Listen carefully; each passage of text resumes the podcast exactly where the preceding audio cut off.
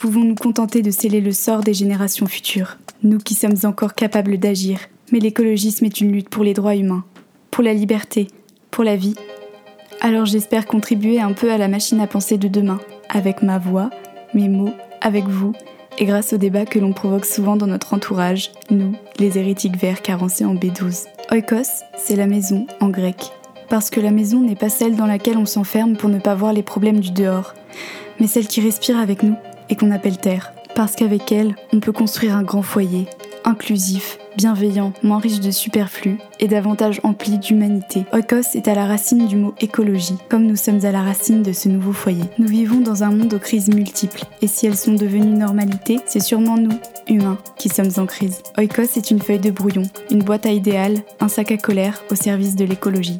On parle de nos peurs, de nos espoirs, de nos révoltes, à nous, les gens qui pouvons encore faire basculer le monde. Qu'on soit désillusionnés ou utopistes, on est toutes et tous pleins d'angoisse, mais une liberté immense s'étale devant nous. Alors laissons nos pensées envahir l'espace sonore pour se battre contre le plus grand danger de notre temps, l'indifférence. Dans Écosse, on explore les bourgeons et les branches, les feuilles mortes et la sève d'un nouvel arbre de vie.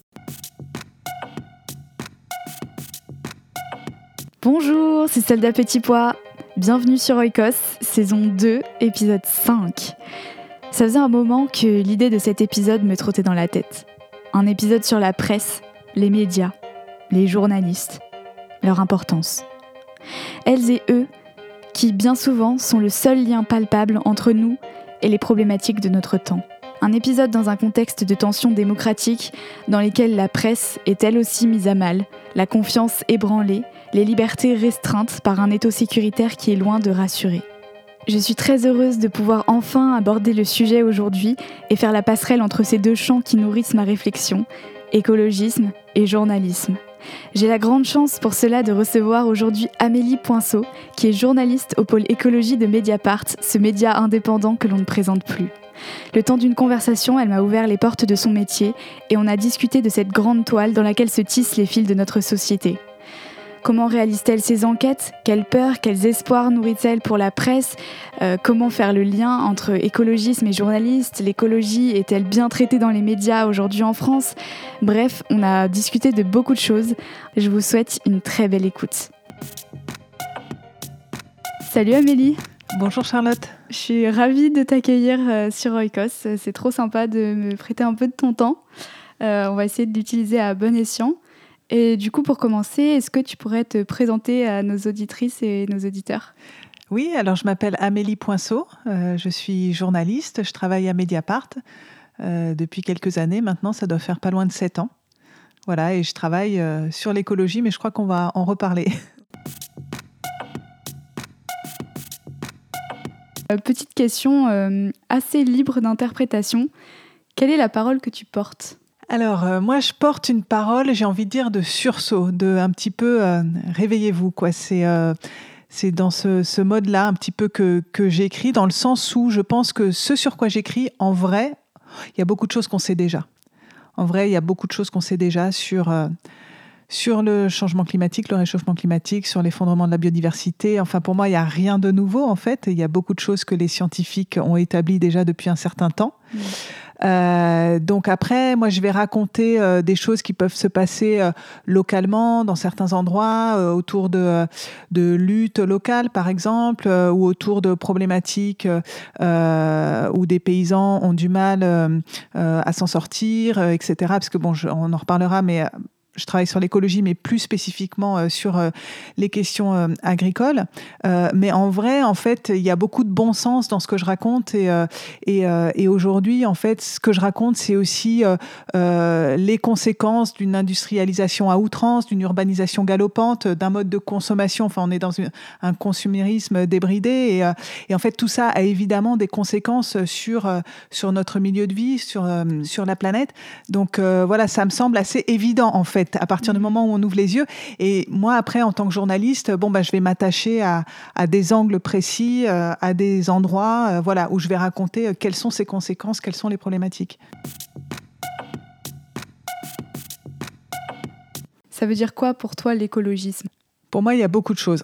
Donc je vais essayer un petit peu de rassembler mes idées et, de te dire un petit peu quelles sont, quelles sont les, idées, les idées principales pour moi autour de ça. D'abord, pour moi, il s'agit de renverser en fait un rapport de force qui est très défavorable actuellement à l'écologie, enfin qui peut-être l'a toujours été, mais bon, j'ai pas assez peut-être d'antériorité euh, euh, sur ces sujets-là pour en juger.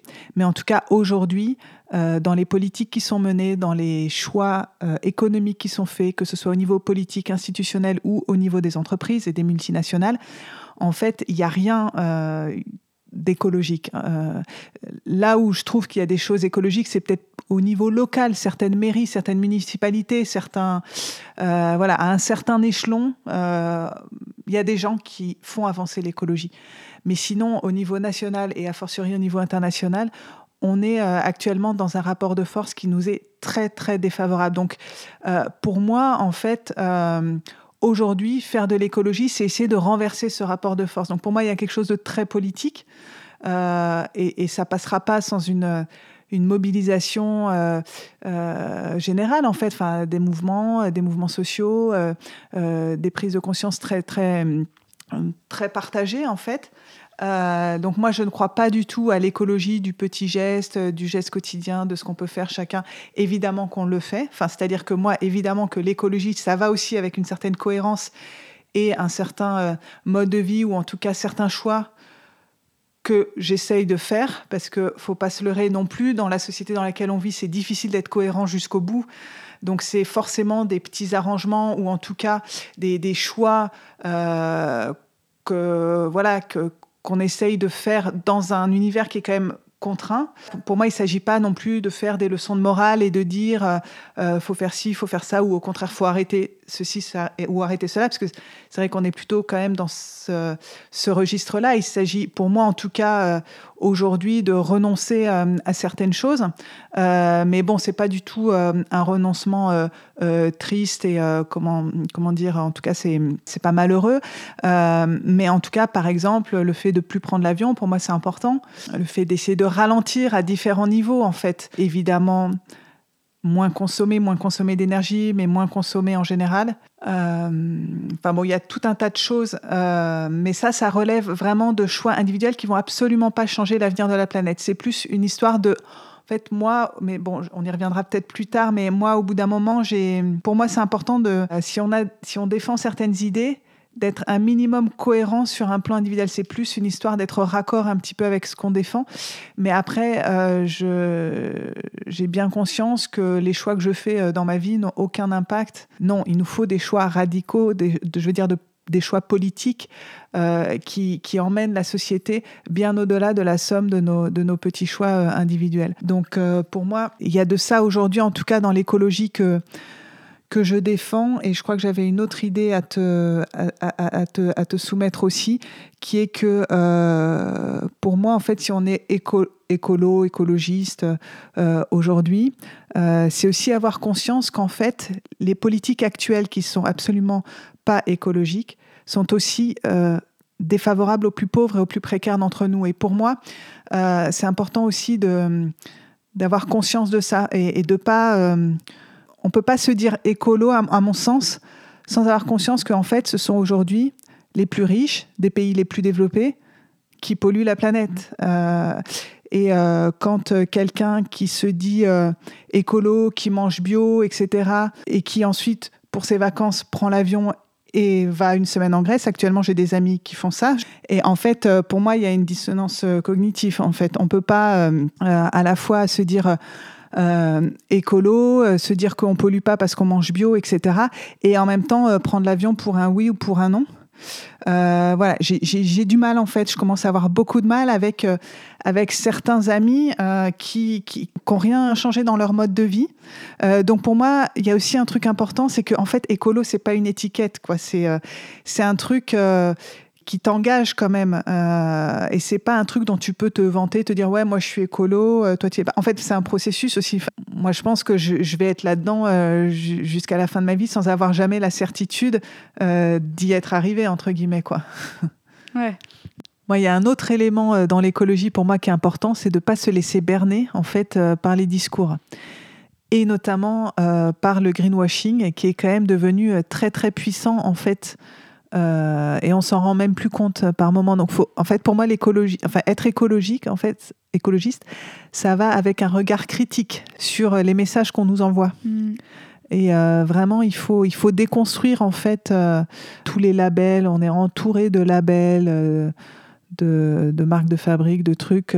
et en fait, souvent, ça cache, ça cache bien des choses. Donc après, ça peut être prise de tête au quotidien. Mais là, pour moi, l'un des dangers que je vois en fait dans euh, dans le développement euh, euh, des entreprises et l'économie telle qu'elle va aujourd'hui, c'est que on est bombardé de greenwashing en fait. Mm, mm. Et bientôt, on va nous vendre le nucléaire comme une énergie propre, etc., etc. Pour moi, c'est important de conserver un, regard très, très critique. Tu commences déjà à évoquer plein d'imbrications dans ton écologisme, enfin la manière dont tu le vis mm, avec la question sociale, mais aussi les, les liens entre la des ressources individuelles et des, leviers plus collectifs et politiques. Euh, du coup, j'ai envie de te demander un peu, euh, si tu veux bien, de nous raconter, toi, euh, comment ça s'est passé ton lien et ton cheminement avec toutes ces hmm. notions-là Alors, il y, a plusieurs choses. Bon, je dirais que pour revenir au plus lointain, je suis quelqu'un qui, certes, a grandi en ville, mais qui, qui a passé pratiquement toutes ses vacances d'enfant dans une ferme.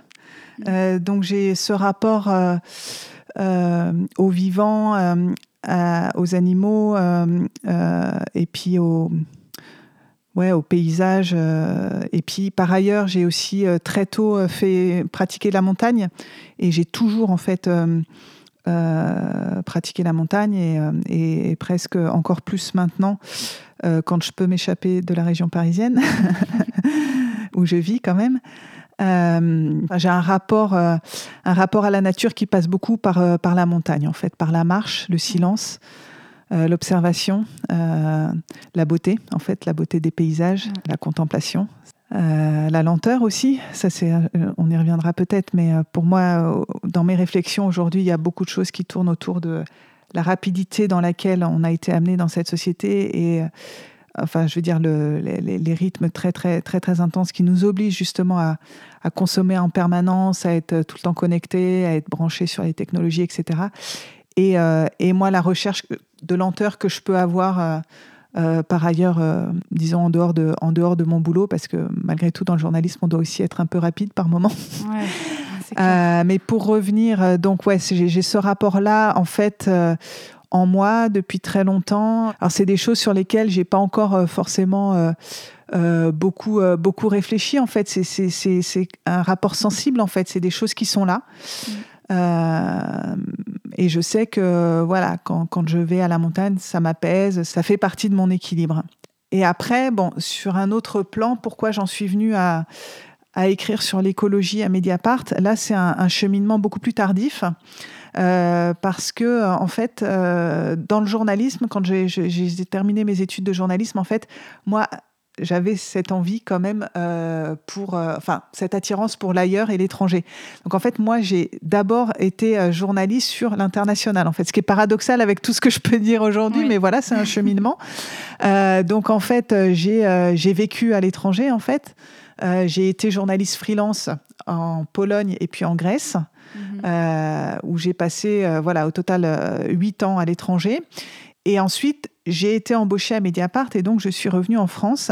Et à partir de là, j'ai continué à élargir ma zone, entre guillemets, de, d'écriture sur l'ensemble de l'Europe. En fait, j'étais ce qu'on appelle un peu rapidement dans le métier grande reporter, ou en tout cas, je partais beaucoup en reportage donc dans les pays européens jusqu'à 2019, euh, courant 2019. Et en fait, euh, j'ai ressenti, en fait, au bout d'un moment, bon, à la fois, il y avait une envie de se renouveler un peu professionnellement, mais aussi un trop-plein de voyages, justement. Mmh. Et euh, comme pour le boulot, je me déplaçais en avion. Il y a eu ce moment où, en fait, d'arriver à l'aéroport et de, de voir autant de, de touristes, d'être confronté au tourisme de masse Mm. auquel, à une époque, oui, j'ai aussi participé, comme beaucoup de gens, etc. Mais, mais de le, le, voir aussi régulièrement, parce que, voilà, à cause du boulot, je devais quand même assez régulièrement prendre l'avion. J'ai eu une sorte de dégoût, en fait. Mm. Euh, à la fois pour ce que l'avion consomme, mais aussi de voir les masses de gens qui prenaient l'avion. Et donc, euh, j'ai plus eu envie de voir ça, en fait. Il y a eu ce truc-là de je veux arrêter de voyager en avion et je veux euh, arrêter d'être, ouais, de devoir en une ou deux heures de temps basculer d'un pays à un autre. Enfin, il y avait un truc de, au niveau du rythme, ça ne m'allait plus. Mm. Euh, et, voilà, et été lié à une prise de conscience évidemment écologique. Et il se trouve que c'était au moment où Greta Thunberg aussi se faisait beaucoup entendre et où elle justement, elle mettait une cohérence totale entre son discours et elle-même ce qu'elle faisait. Mm, mm. Et ça m'a vachement marqué en fait. Ça m'a, euh, ouais, je me suis pris un peu une claque euh, ah en l'écoutant. Euh, j'ai trouvé qu'elle était très forte en fait de mettre euh, voilà de, de mettre euh, tous ces, ces, adultes devant leurs incohérences mm. donc voilà voilà j'ai cheminé comme ça et puis après par rapport à ce que je t'ai dit de mon rapport à la montagne ou de du fait d'avoir beaucoup été dans une ferme quand j'étais enfant. dans ma famille, il y a aussi des gens qui sont proches du milieu agricole. Euh, donc de fil en aiguille, enfin c'est aussi des, voilà des choses qui ont toujours été autour de moi, mais où j'avais jamais pensé que professionnellement j'allais en faire quelque chose. Euh, mais là, je me suis rendu compte qu'en fait, s'il y avait un énorme euh, truc à faire, en fait, et surtout à Mediapart. Alors j'ai envie de dire surtout dans la presse nationale, parce que déjà dans la presse, la presse généraliste, je veux dire, il y a très peu de gens, de journalistes qui connaissent bien les questions agricoles parce que ça demande aussi une certaine technicité. Euh, c'est pas des sujets, euh, c'est pas des sujets faciles et, euh, euh, et, et, puis on est très parisien mine de rien dans la presse, la presse généraliste. Donc donc c'est beaucoup des urbains. Donc c'est difficile aussi d'avoir une bonne appréhension du milieu rural et de ce qui s'y joue lorsqu'on habite en région parisienne. Quand même, il y a aussi un fait voilà, de fait, c'est c'est pas évident. Euh, mais mais mais donc je me suis dit que voilà, il y avait vraiment un, créneau à, à, développer. Et puis à Mediapart, de fait, personne ne s'intéressait à ces questions-là. Alors on avait déjà euh, des journalistes qui travaillaient sur l'écologie, mais sur le monde agricole et tout ce qu'implique euh, voilà la, euh, la, question de la, transition agricole, etc.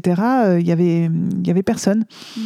Donc voilà, j'ai proposé en fait en interne de voilà de faire évoluer du coup mon poste et de voilà de, de m'attaquer à des sujets tout à fait nouveaux. Du coup, bah, justement, je te propose qu'on rentre dans le vif du sujet. Euh, et, d'abord, euh, en préparant euh, notre entretien, je me disais que pour moi, ça me paraît un peu évident qu'il y a un lien énorme entre l'écologisme, l'écologie et le journalisme. Et peut-être que les personnes qui nous écoutent se disent mais pourquoi, pourquoi elle va chercher la parole d'une journaliste c'est vrai qu'on considère souvent les journalistes comme, comme des passeurs d'informations qui n'ont pas un impact euh, grand sur ce qu'ils transmettent en fait, parce que l'information est déjà là quelque part, euh, elle tombe du ciel comme ça. Euh, mais en même temps, euh, on sait à quel point c'est important de vulgariser euh, la complexité de crises comme, comme la crise écologique. On sait qu'il y, a, y a plein de points de vue différents maintenant. On commence à voir pour aborder cette crise qui sont parfois contradictoires. Et souvent, les journalistes, ils sont les vecteurs de ces différents points de vue pour lire ce qui nous arrive. Et puis, on peut aussi considérer que quelque part, vous créez l'information quand vous lui accordez une importance ou pas.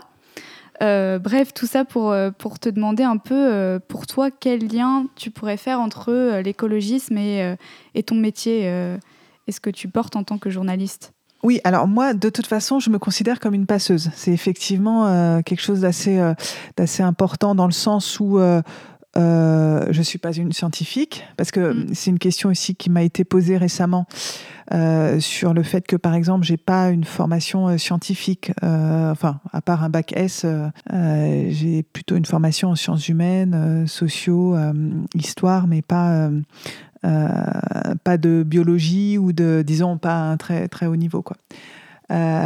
donc effectivement, moi je pense que le journaliste est là pour faire passer euh, des idées, euh, des discours, et puis évidemment pour informer sur des choses qui ne sont pas forcément connues du, grand public. Euh, mais donc il y a plusieurs trucs à, développer, mais en tout cas sur l'aspect de passeur, par exemple, moi là ce qui m'importe aujourd'hui en matière d'écologie, c'est de montrer que le monde dans lequel on vit n'est pas une fatalité. Et c'est qu'en en fait, il y a d'autres façons euh, de produire, il y a d'autres façons de consommer, et on peut être heureux avec ça, et on peut aussi avoir une société plus juste, plus égalitaire, euh, si on répartit les ressources euh, voilà, de manière un peu plus vertueuse, etc. Et on peut faire d'autres choix que ceux qui sont faits actuellement par, par nos gouvernants. Donc du coup, dans mes articles, je vais essayer de faire passer des idées ou des, comment dire, des travaux scientifiques qui montre que, pour reprendre un vieux slogan, mais qui est quand même euh, assez juste, un autre monde est possible. Et par exemple, euh, dernièrement, j'ai euh, j'ai mis en évidence en fait des travaux scientifiques qui ont été menés, enfin qui sont menés actuellement par tout un tas de chercheurs sur l'agroécologie à grande échelle. On peut produire aujourd'hui en fait à l'échelle de l'Europe, à l'échelle de la France, mais à fortiori à, à l'échelle de, de l'Europe, en fait de manière vertueuse, sans, pesticides, euh, sans, euh, sans engrais azotés. Euh, donc, on peut produire en fait des aliments sans polluer outre mesure les sols et, l'environnement et sans tuer, comme on le fait aujourd'hui, les, les, pollinisateurs, etc., à cause d'un usage vraiment immodéré de, de, pesticides. Et on peut obtenir des bons rendements, on peut arriver à nourrir une grande population. Euh, parce que jusqu'à présent, euh, ce qu'on entendait, c'était euh, bon, ben, les agriculteurs bio, c'est très bien, ils peuvent, ils peuvent produire dans leur ferme, etc. mais c'est pas ça qui, fera, qui nourrira la planète. Et en fait, si, en fait, si, il y a plein de scénarios, de modélisation aujourd'hui qui travaillent justement sur ça, sur comment produire à grande échelle sans utiliser de produits chimiques. Euh, donc moi, en tant que journaliste, ça me semble important de sortir ces travaux scientifiques de leur laboratoire, parce que bon, souvent les scientifiques, quand même, ils parlent une langue qui n'est pas forcément mm, mm. compréhensible du commun des mortels. Euh, et puis, ils se parlent beaucoup entre eux, c'est la communauté scientifique qui parle à la communauté scientifique. Donc là, je considère que le journaliste a vraiment un rôle de passeur, dans le sens où, euh, voilà, on peut transmettre au grand public et faire connaître voilà, les résultats de, de ces travaux-là qui peuvent aussi aider à la décision politique. Donc en ce sens-là, effectivement, euh, je me considère euh, comme une, euh, comme une passeuse. Après, il y a dans notre, dans notre boulot aussi, évidemment, et, surtout, j'ai envie de dire à Mediapart, l'idée que bah, il y a des, des infos qui nous sont cachées, euh, des infos qu'il faut aller chercher, mm. et euh, pour euh, justement dénoncer en fait ce qui ne va pas, les injustices, les conflits d'intérêts, la corruption. Et ça, dans l'écologie, enfin, il y a un tel lobbying en fait, que ce soit pour le climat ou pour l'agriculture, l'agro-industrie, il y a un tel lobbying des grandes entreprises qu'il y a énormément de choses qui se enfin, qui se font en, toute opacité, euh, avec, avec beaucoup de fric, et où euh, là, on a un rôle de citoyen, en fait, de citoyenne, mm. de, euh, lorsque nous, on accède à certaines informations, de les transmettre.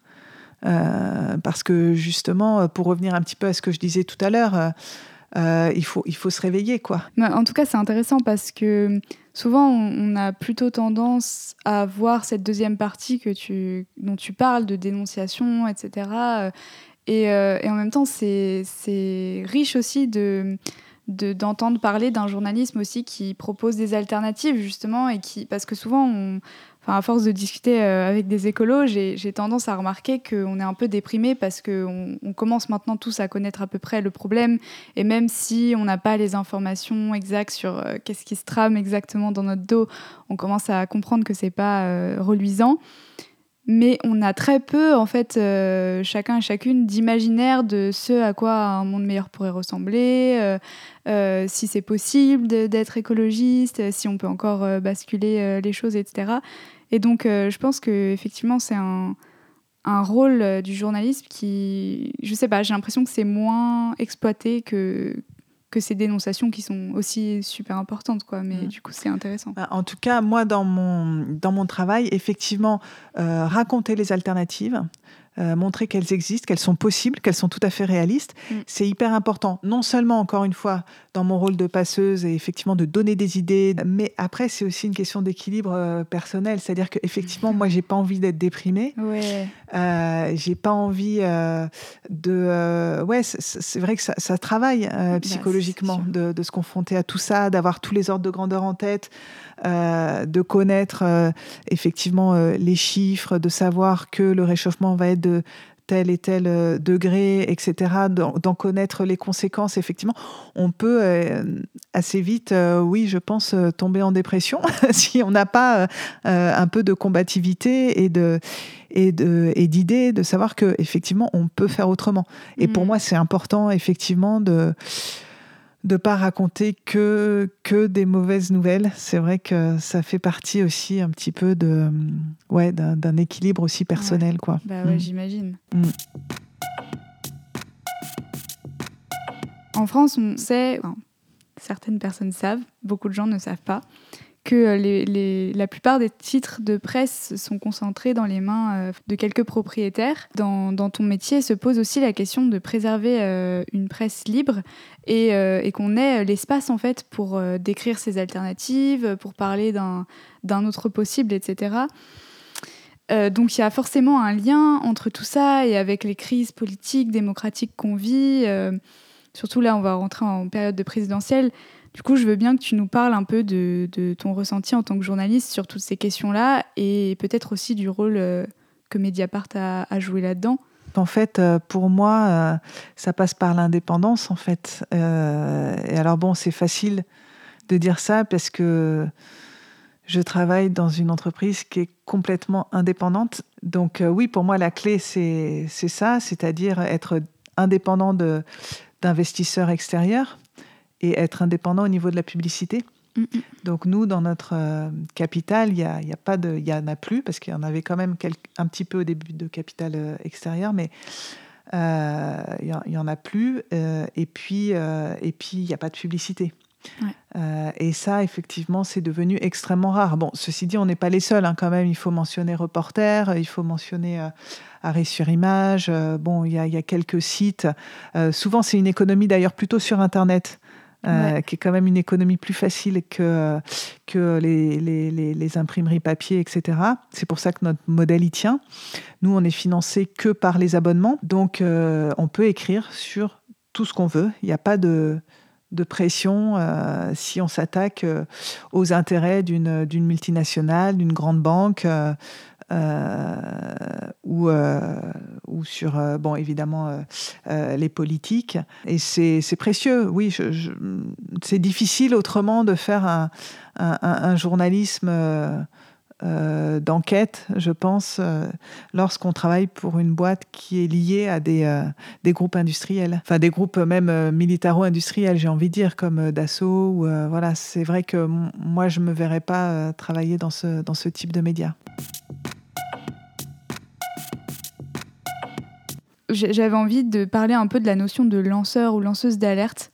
Euh, qui revient pas mal, euh, on l'entend beaucoup et, euh, et peut-être que ça vaudrait le coup de la définir un petit peu et, et, de parler à, à, toi en particulier parce que sur tes sujets, donc l'agro-industrie, etc., il y a une pression extrêmement forte des lobbies. comment tu fais, toi, dans ton travail pour faire face à ces pressions-là et, et, pour réussir à dénoncer des situations qui sont, qui sont graves est-ce que tu as peur euh, parfois? Est-ce que euh, voilà, comment tu te sens par rapport à, à ce milieu-là?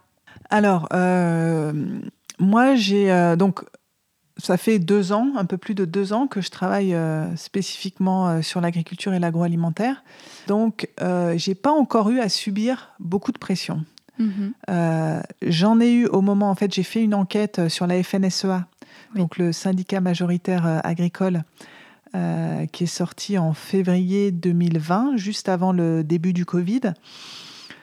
Euh, donc là, euh, j'ai senti que, que ça pouvait être potentiellement, je pouvais avoir à subir des pressions. En réalité, ce qui s'est passé, c'est que la FNSEA bon, a réagi très vivement à mes enquêtes. en gros, pour résumer, il y avait une enquête qui dénonçait en fait les niveaux de salaire des cadres dirigeants de, la FNSEA, qui sont quand même, en tout cas pour ce qui est du directeur général, supérieur au salaire du ministre de l'Agriculture lui-même. Et puis, bon, pour une profession qui, on le sait, hein, la profession agricole, même s'il y a des salaires très variables, enfin des revenus très variables, c'est quand même globalement un, secteur qui, vit assez mal aujourd'hui économiquement. Et puis il y avait une autre enquête qui, euh, dénonçait en fait un circuit de financement euh, qui était euh, qui était pas très propre. et bref, je m'attendais effectivement à des pressions importantes de la part de la FNSEA. en réalité, ils ont sorti des communiqués, bon, comment dire, critiquant notre manière de faire, notre manière de travailler, mais ils ne démentaient aucune de mes infos parce que mes infos étaient solides. Hmm. Ils ont menacé de porter plainte, ils n'ont jamais porté plainte. Euh, donc, euh, donc au final, en fait, euh, la pression a été toute relative. Et par ailleurs, ils, visaient Mediapart et non Amélie Poinceau. Donc, j'ai pas eu à subir ce qu'ont subi entre-temps des collègues comme Morgan Lage en Bretagne ou Inès Léraud sur les algues vertes où elle, euh, ça, fait des années euh, qu'elle travaille sur euh, les impacts de l'agriculture industrielle en Bretagne. Et en plus, elles sont sur place. Donc, elles ont affaire à des pressions qui les visent personnellement. Et là, c'est beaucoup plus dur à vivre. Moi, la différence, c'est que je ne suis pas implantée dans une région. Pour l'instant, en tout cas, je suis en région parisienne. Donc, j'ai par ailleurs, je pense aussi, l'entreprise Mediapart qui me protège. Mine de rien, le fait de travailler pour Mediapart, oui. Ça protège aussi. Je pense que pour les journalistes freelance, c'est beaucoup plus difficile et c'est d'ailleurs beaucoup plus courageux euh, pour elles de, travailler sur ces sujets-là euh, parce qu'effectivement, elles n'ont pas une grosse structure qui les défend et qui les protège derrière. Dernièrement, il y a eu aussi euh, des pressions importantes exercées euh, euh, contre des journalistes en Bouche, dans les Bouches-du-Rhône sur un sujet sur lequel j'ai travaillé par ailleurs, mais justement, j'ai travaillé sur ce sujet-là en étant à Paris, donc j'ai pas subi de pression directement. C'est sur l'exploitation de la main-d'œuvre immigrée en arboriculture notamment dans les, dans les Bouches-du-Rhône et Vaucluse, Var. Enfin, il y a vraiment des trucs très très crado qui se passent dans ces coins-là, où en fait ils font venir une main-d'œuvre clandestine, plus ou moins, souvent sud-américaine qui passe par des boîtes d'intérim espagnoles et qui détournent en fait la directive travailleurs détachés européenne pour faire venir ces gens-là et les faire euh, travailler euh, vraiment dans des conditions à la limite de l'esclavagisme en fait. Mmh. Et euh, il y a eu une équipe de, je sais plus si c'était Cache Investigation ou Envoyé spécial, qui a fait un reportage là-bas. Et ils ont été littéralement agressé physiquement mm. par un de ces exploitants agricoles qui est en cause et qui d'ailleurs est poursuivi par la justice pour euh, l'exploitation de la main-d'œuvre immigrée et, euh, et, aussi pour le, des conditions d'hébergement insalubres, etc. Enfin, c'est vraiment un, dossier judiciaire assez, assez lourd. Et euh, les journalistes ont été agressés. donc ça va assez loin. Mm. Moi, j'ai pas eu à subir ça pour l'instant. c'est c'est une chance, mais j'ai bien conscience que euh, dans ce que j'écris, ça ne plaît pas à tout le monde, loin de là. Mais euh, oui, sur la FNSEA, euh, là dernièrement, il y a aussi un gros sujet sur lequel j'ai travaillé, et là ça bouscule plutôt les ministères, à vrai dire, et le gouvernement, c'est la privatisation de Grignon, qui est en fait un campus d'agronomie, qui est le campus historique en fait de l'enseignement de l'agronomie en France. C'est un château, euh, c'est euh, autour euh, tout un tas de, bâtiments, mais surtout des terres agricoles et, une forêt. en tout 300 hectares. Ça, se situe dans les Yvelines et en fait, ça appartient à l'école publique d'AgroParisTech, qui est une école qui forme les ingénieurs agronomes.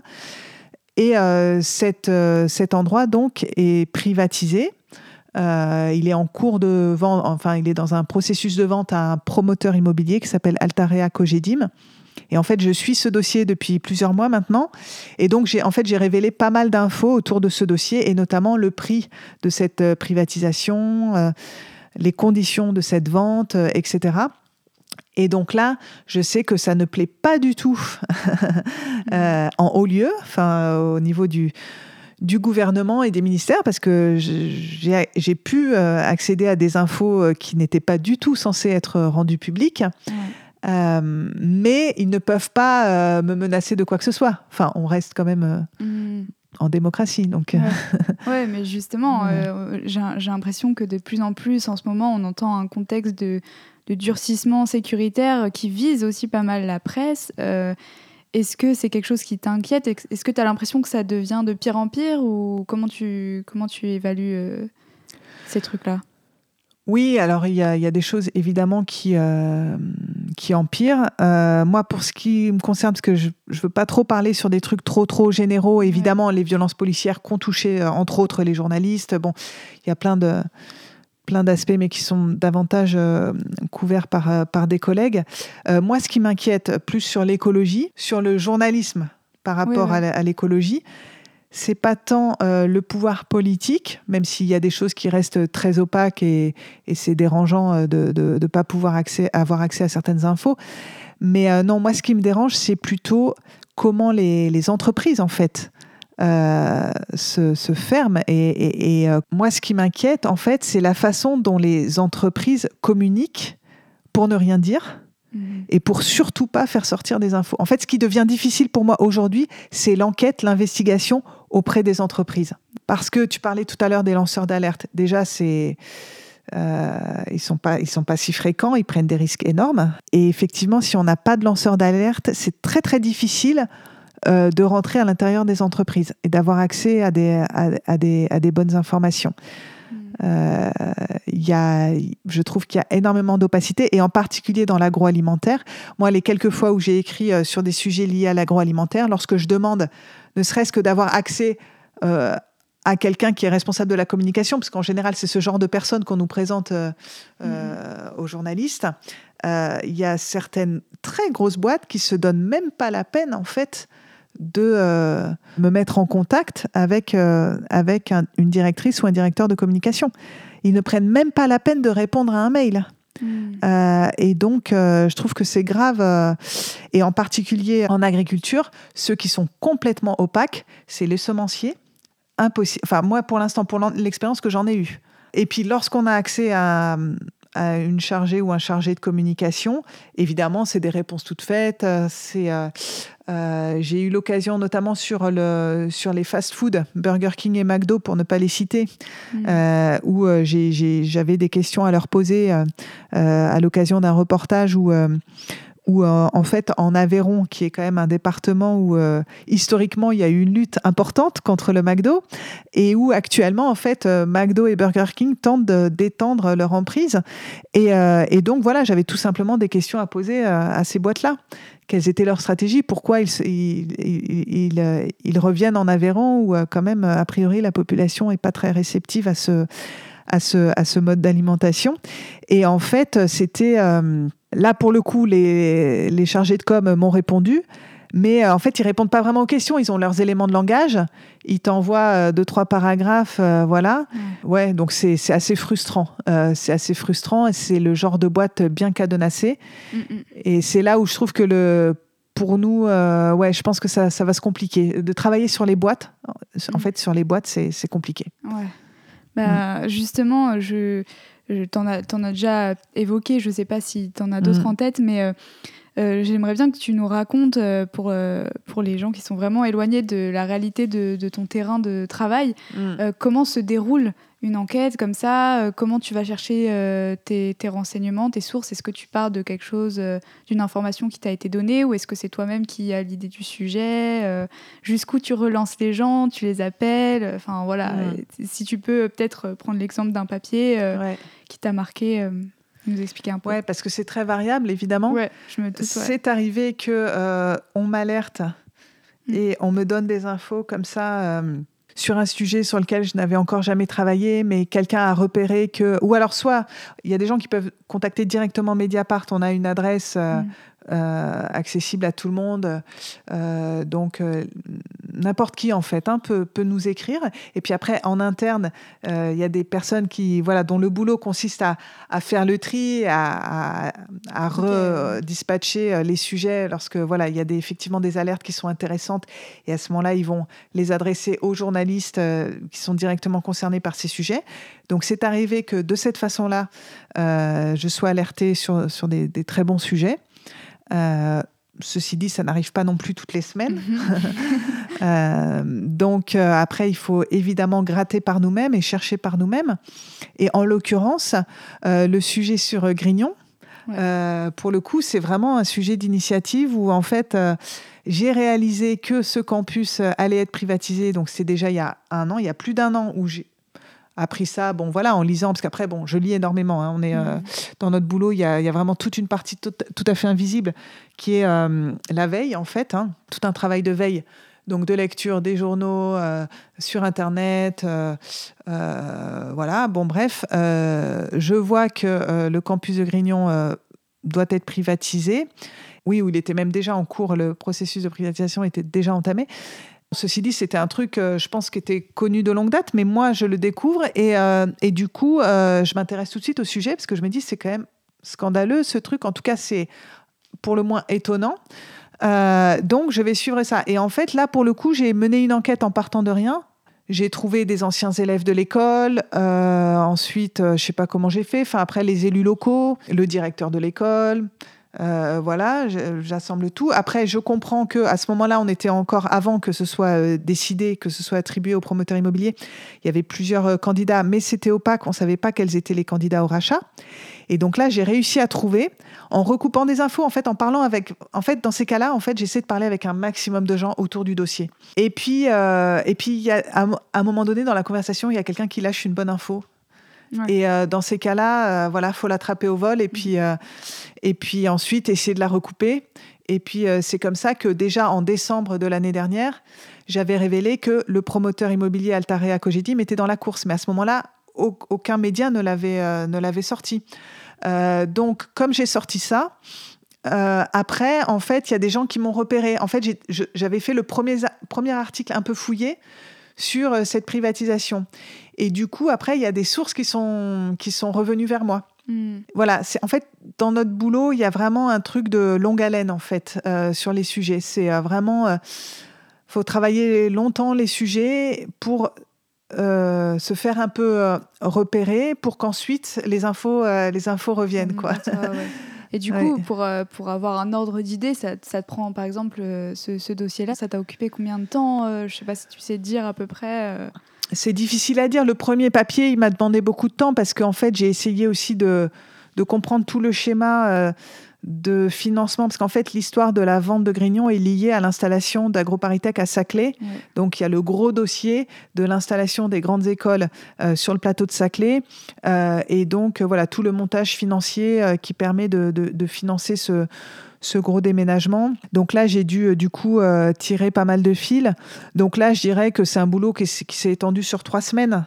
Mmh. Euh, mais, mais après, quand je reprends le dossier quelques mois plus tard, bon, bah, tout le déblayage que j'ai déjà fait, j'ai pas besoin de le refaire. Donc après, ça va beaucoup plus vite. là, dernièrement, j'ai fait une enquête sur les lobbies euh, les lobbies euh, agroalimentaires à Bruxelles au niveau du Parlement européen. Donc c'est là qu'on retrouve d'ailleurs euh, la FNSEA. qui fait partie en fait d'une fédération, d'une confédération européenne des syndicats agricoles qui s'appelle le COPA-COGECA et qui en fait à Bruxelles est très actif pour essayer d'influer euh, le vote des, députés, euh, des eurodéputés, pour euh, essayer de faire en sorte que la politique agricole européenne se fasse en faveur de leurs intérêts. donc le COPA-COGECA est très actif à Bruxelles. Et là, dernièrement, il y avait un vote stratégique. C'était le 19 octobre. Et ce vote, en fait, détermine en fait une feuille de route pour euh, rendre l'agriculture européenne plus, un petit peu plus écologique, un petit peu plus écologique. Un des objectifs de cette feuille de route, c'est de rendre 25% euh, de la surface agricole européenne biologique, enfin de faire passer 25% de la surface agricole européenne en agriculture biologique. C'est l'un des objectifs. Il y a aussi la baisse de moitié de, de pesticides. Donc c'est quand même ambitieux quelque part. Et le COPA-COGECA a tout fait pour euh, minorer euh, ces objectifs, euh, pour faire en sorte que le mot, par exemple, objectif contraignant n'apparaisse pas dans le texte. donc c'est des petits détails, hein, c'est vraiment du travail parlementaire de fourmi. Sauf que voilà, comme j'ai eu accès en fait à des documents et notamment aux consignes de vote du COPA COGECA qu'elle adresse en fait, qu'il adresse aux eurodéputés, du coup je vois qu'est-ce qui se passe dans les coulisses et comment en fait un certain nombre d'organisations essayent d'influencer le vote, euh, le vote des députés Et euh, voilà, j'ai décortiqué tout ça. Et ça, c'est une enquête, pareil, qui prend, je dirais, deux, trois semaines. Mais là, c'est aussi parce que j'ai eu accès à des documents. Et là, parce que, bon, ben voilà, on a, dans notre travail de journaliste, notre boulot consiste aussi en partie à, avoir un, réseau de sources. Et donc, ce qui est important, c'est notre carnet d'adresses. Et, euh, et, et, du coup, euh, voilà, quand on a des bonnes adresses, des bons contacts, ben, parfois, on a accès effectivement à des, à des documents. Après, il faut savoir, par contre, les analyser. Oui. C'est pas tout de récupérer des documents. On publie pas des documents tels quels. D'ailleurs, la plupart des documents auxquels on a accès, c'est quand même des documents confidentiels. Donc, euh, on ne va pas non plus au-delà de la loi. Hein. Il y a des documents qui n'ont pas à être publiés, on les publie pas. Mm. Euh, en revanche, on a pu consulter des documents. Mm. Tu parlais aussi de tout le travail de veille euh, que, que, tu fais. Euh, est-ce que, euh, de ton point de vue, tu, trouves qu'en en ce moment, l'écologie est bien traitée dans les médias? Est-ce que, parce qu'il y a eu une période où on, en parlait beaucoup moins. Maintenant, ça fait quelques années que c'est quand même un sujet bien médiatisé. Enfin, bien médiatisé, beaucoup médiatisé. Maintenant, est-ce qu'il est bien médiatisé? Je ne sais pas. quel est ton avis là-dessus? Euh, ça monte quand même. Enfin, moi, je trouve qu'on a quand même beaucoup de, beaucoup de sujets liés à l'écologie euh, euh, sur tout un tas de médias qui sont des médias généralistes et qui, a priori, effectivement, n'avaient pas un prisme forcément très écolo. là, quand même, depuis. moi, j'ai eu l'impression qu'avec la Convention climat, c'est pas mal monté. Euh, après, voilà, j'ai pas non plus le recul de quelqu'un qui travaille sur l'écologie depuis 15 ans parce que, comme je, comme je te l'ai dit, euh, avant, j'étais vraiment, j'avais, j'avais les yeux beaucoup plus tournés vers euh, l'actualité européenne mm-hmm. et l'actualité internationale. donc, il y a des choses dont je peux pas vraiment me, me rendre compte. Mais en tout cas, là, j'ai l'impression que depuis la Convention climat et puis là, à l'approche de la COP, ça donne quand même beaucoup de lumière sur ces sujets-là. Tu vois, j'ai l'impression que souvent, bon, maintenant on parle de plus en plus d'écologie, c'est vrai. Ça veut aussi dire que dans chaque média, tu as une rubrique euh, écologie. Et moi, ce que je pense de plus en plus, c'est que euh, dans les discours des, des écolos euh, les plus radicaux, l'écologie, c'est davantage une matrice, quelque chose qui englobe tout le reste, en fait, une manière de voir tous les autres sujets, et, pas quelque chose qui doit être traité à part. Euh, et du coup, je voulais savoir aussi si tu avais un avis sur, euh, sur cette question-là. Est-ce qu'on est qu'on est qu'on n'a pas l'impression que oui, on en parle plus, mais euh, en même temps, ça reste quand même un sujet parmi d'autres, alors qu'on est beaucoup à penser que ça devrait être un, un œil quoi, pour voir tous les autres sujets? Je sais pas si tu vois ce que oui, oui, bien sûr. Bah oui, oui, moi je suis d'accord avec ça, effectivement, parce que moi, euh, de fait, aujourd'hui, euh, je regarde tout à travers euh, les lunettes de, l'écologie. Donc, donc oui. et effectivement, je pense pas que ça doit être des sujets cantonnés à une rubrique dans un journal, et je crois pas non plus que ça doit être une rubrique tenue que par des spécialistes, en fait. je pense qu'on a tous euh, bon, déjà, quand on est journaliste, on a quand même, euh, a priori, euh, compétences pour écrire sur, sur, sur beaucoup de sujets. En fait, ce qui nous définit quand même à la différence justement des experts ou des scientifiques, c'est que nous, quand même, on, a ce côté généraliste et touche à tout. certes, c'est important de se spécialiser. Et de fait, moi, là, en me spécialisant depuis deux ans, j'accède du coup à un niveau de, de savoir qui est, hyper intéressant. Euh, mais euh, je pense que c'est bien aussi que euh, ces sujets-là ne soient pas traités que par justement les spécialistes. je pense aussi que, par exemple, lorsqu'on traite d'économie, en fait, parce qu'à Mediapart, on a aussi une rubrique écosoc, enfin économie sociale, avec des, super journalistes d'ailleurs, qui, sont, qui, sont, qui sont très forts en économie. Mais, euh, mais effectivement, je pense qu'aujourd'hui, même l'économie, en fait, on peut la lire euh, à travers, à travers l'écologie. En fait, euh, par exemple, lorsque on parle de euh, par exemple, du secteur de l'aéronautique qui, qui paye très cher euh, euh, le, Covid et enfin voilà le, Covid et tout ce qui s'ensuit a, des conséquences très lourdes pour tous les gens qui travaillent dans le secteur de l'aéronautique. Dans la région toulousaine, c'est quand même une catastrophe sociale qui est, qui est en marche. Est-ce qu'il faut le regarder seulement sous cet angle-là de la mmh. catastrophe sociale euh, ou est-ce qu'on peut pas se dire que euh, c'est une opportunité pour euh, des reconversions, pour une transition massive en fait vers d'autres moyens de transport Et moi, je pense qu'il faut vraiment renverser le paradigme en fait, mmh. d'autant qu'en plus, pour moi, la transition écologique, et là, je parle pas seulement de l'agriculture, mais en termes d'énergie, de, rénovation thermique des bâtiments, de tout un tas de trucs qu'il faut faire aujourd'hui pour arrêter l'économie carbonée en fait c'est une économie qui est pourvoyeuse d'emplois. Si on organise une rénovation euh, thermique des bâtiments à grande échelle, ce qu'il faut faire en fait, enfin, pour arrêter justement pour arrêter les déperditions d'énergie, pour euh, euh, arrêter le, gaspillage, en fait, il faut juste rénover ce qu'on a. On n'a pas besoin de, construire. On a, faut juste rénover dans le bon sens. Et ça, on a le savoir-faire, on a les techniques, mm. mais il faut de la main d'œuvre. Et donc, en fait, c'est pour ça que, pour revenir un peu à ce que je disais un peu plus tôt, en fait, c'est des choix politiques qu'il faut faire aujourd'hui des choix courageux et c'est ça qui nous manque aujourd'hui. En fait, on est, on est aussi face à une certaine lâcheté euh, politique d'engager ces réformes-là. Et en vrai, en fait, l'écologie, la transition écologique, c'est créateur d'emplois enfin de façon massive. Mm. Donc c'est pour ça aussi que euh, je pense que il faut, euh, lorsqu'on traite aujourd'hui d'économie, de social, de euh, ouais tout un tas de, de, choix politiques qu'on peut faire aujourd'hui. Effectivement, pour moi, l'écologie c'est une grille de lecture première en fait. De fait, à Mediapart, de plus en plus, l'écologie infuse. Enfin, je vois mes collègues en dehors de notre petit pôle écologie, parce qu'on n'est que trois en fait au pôle écologie de Mediapart. C'est une toute petite équipe. Jade Lingard, Michael Correa et moi. Euh, mais on voit bien qu'il euh, y, a, tout un tas de, collègues autour de nous qui, s'imprègnent aussi de, cette vision des choses et qui euh, quand même essayent d'instiller ça aussi un petit peu dans, dans leurs articles. Et là, en fait, on est en train de, sortir une newsletter en fait toute nouvelle à Mediapart, une newsletter euh, sur l'écologie. En fait, ça s'appellera La lettre écologie de Mediapart, et où euh, justement on va essayer de mettre encore plus en, valeur cette euh, façon de traiter l'écologie un peu partout dans le journal, parce que ça apparaît aussi maintenant parfois dans les émissions vidéo de Mediapart, mais aussi dans le club de Mediapart, donc qui est l'espace des abonnés, où là on voit que les abonnés eux aussi, il y a une prise de conscience énorme en fait. Hein. Il y a beaucoup beaucoup de, de billets de blog, de choses qui remontent en fait de notre communauté d'abonnés. Donc ça, ça paraîtra, euh, je fais un petit coup de pub au passage, mais un, mercredi sur deux, euh, voilà, une lettre à laquelle euh, tout un chacun peut s'abonner. Ouais, bah à la limite, je pourrais presque mettre le lien dans la description de l'épisode. C'est fait pour Volontiers. ça aussi. Volontiers. Et du coup, ça, ça, me fait penser à une question, je ne l'avais pas notée dans la trame, mais tu me dis si, si tu mhm. veux répondre sur ça, qui me fait penser aussi à, à l'objectivité ou pas des journalistes.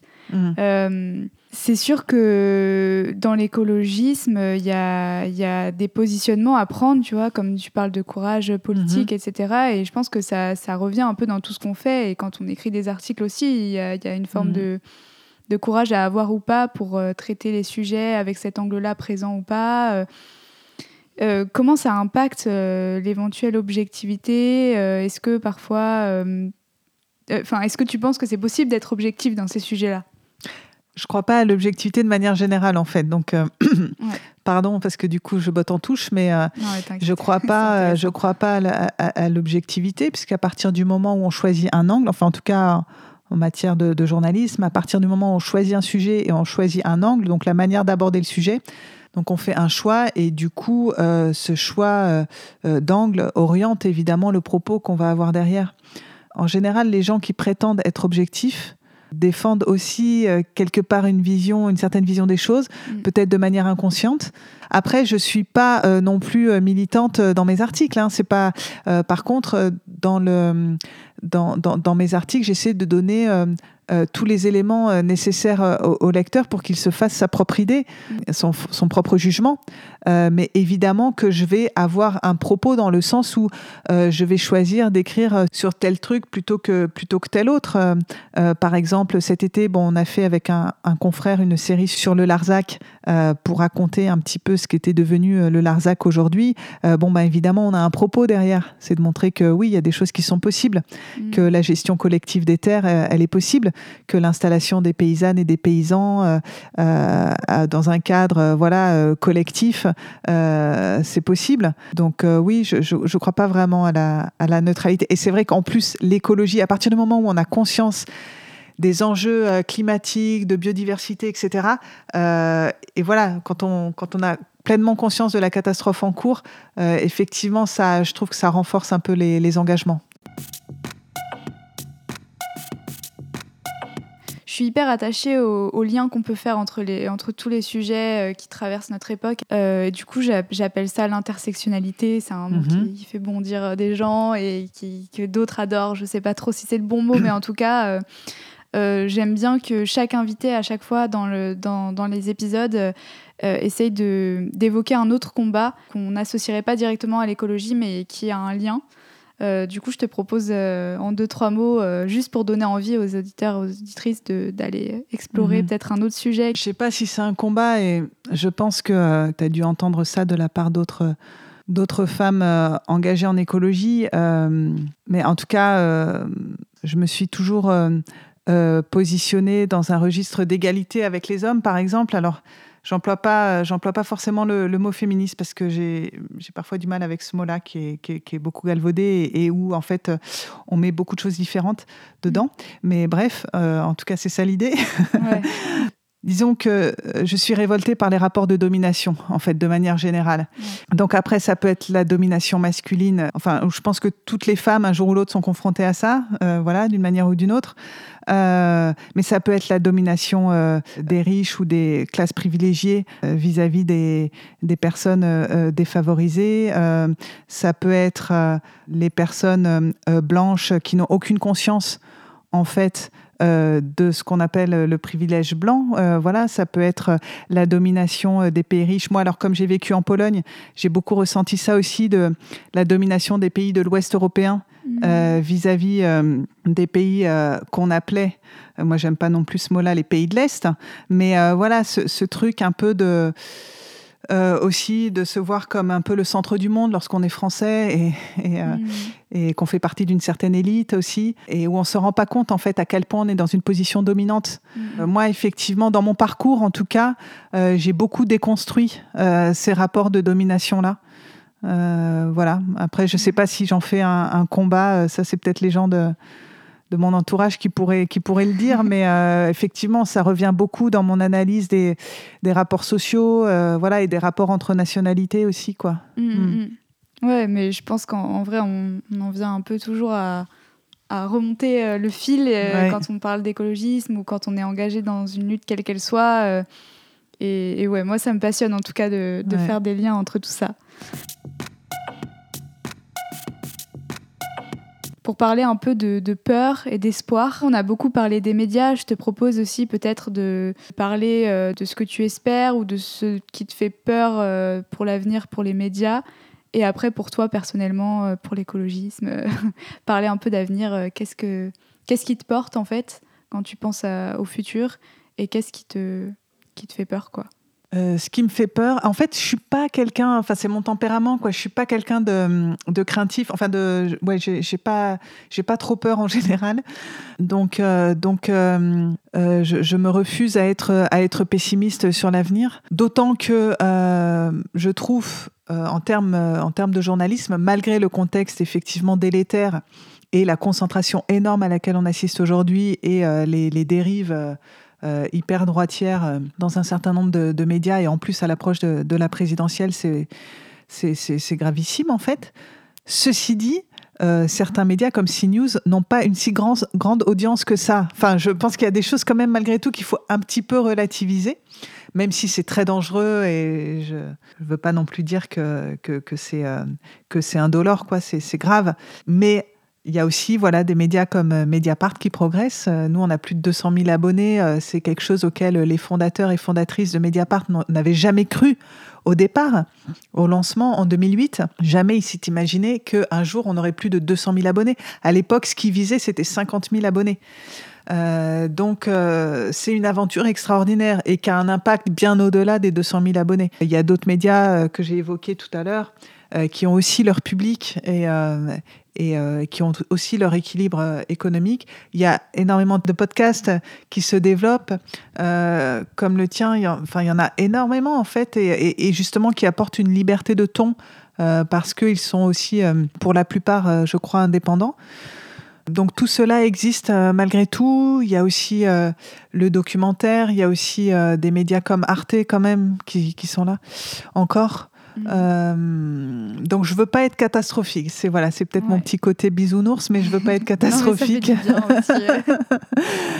Après, euh, oui, les, les craintes, s'il y en a quand même, ce serait euh, par rapport à ce que j'évoquais tout à l'heure sur le problème de, de l'accès à l'information qui est de plus en plus verrouillé au niveau des, des grosses boîtes. voilà, ça demande, du coup, pour enquêter, on a besoin de, de temps. Ça aussi, on peut se le permettre quand on est salarié en CDI. Euh, voilà, faut pas oublier que voilà, mon, mon, propos il est situé aussi quoi. Hein. Euh, mhm. Donc euh, effectivement, lorsqu'on est freelance et je l'ai été aussi pendant pas mal d'années, euh, on peut pas se permettre. D'ailleurs, j'ai jamais fait d'enquête en fait avant d'arriver à Mediapart. en vrai, lorsque j'étais freelance, bah, je faisais beaucoup plus de l'actualité quotidienne. C'était hyper intéressant aussi, mais c'était pas autant fouillé. Mhm. donc pouvoir gratter, pouvoir euh, vraiment enquêter, euh, c'est possible lorsque on est adossé euh, quand même à une entreprise qui va bien. Donc évidemment que, que, c'est important de, pouvoir développer des structures indépendantes comme celle de Mediapart. Quoi. Après, en termes d'espoir, au-delà du journalisme, ben, j'espère que les plus jeunes générations vont continuer à être combatives parce que on a besoin d'elle. Enfin, on, le sent, hein, qu'il y a beaucoup de jeunes. Moi, je rencontre euh, vachement de jeunes hyper politisés euh, qui me donnent de l'espoir. La question démographique aussi, c'est compliqué parce qu'on est une population vieillissante et, euh, et je vois bien voilà, qu'il y a une certaine génération là qui, qui s'est un peu endormie sur ses lauriers. Et ouais, ouais, on a besoin de, on a besoin de relève un petit peu.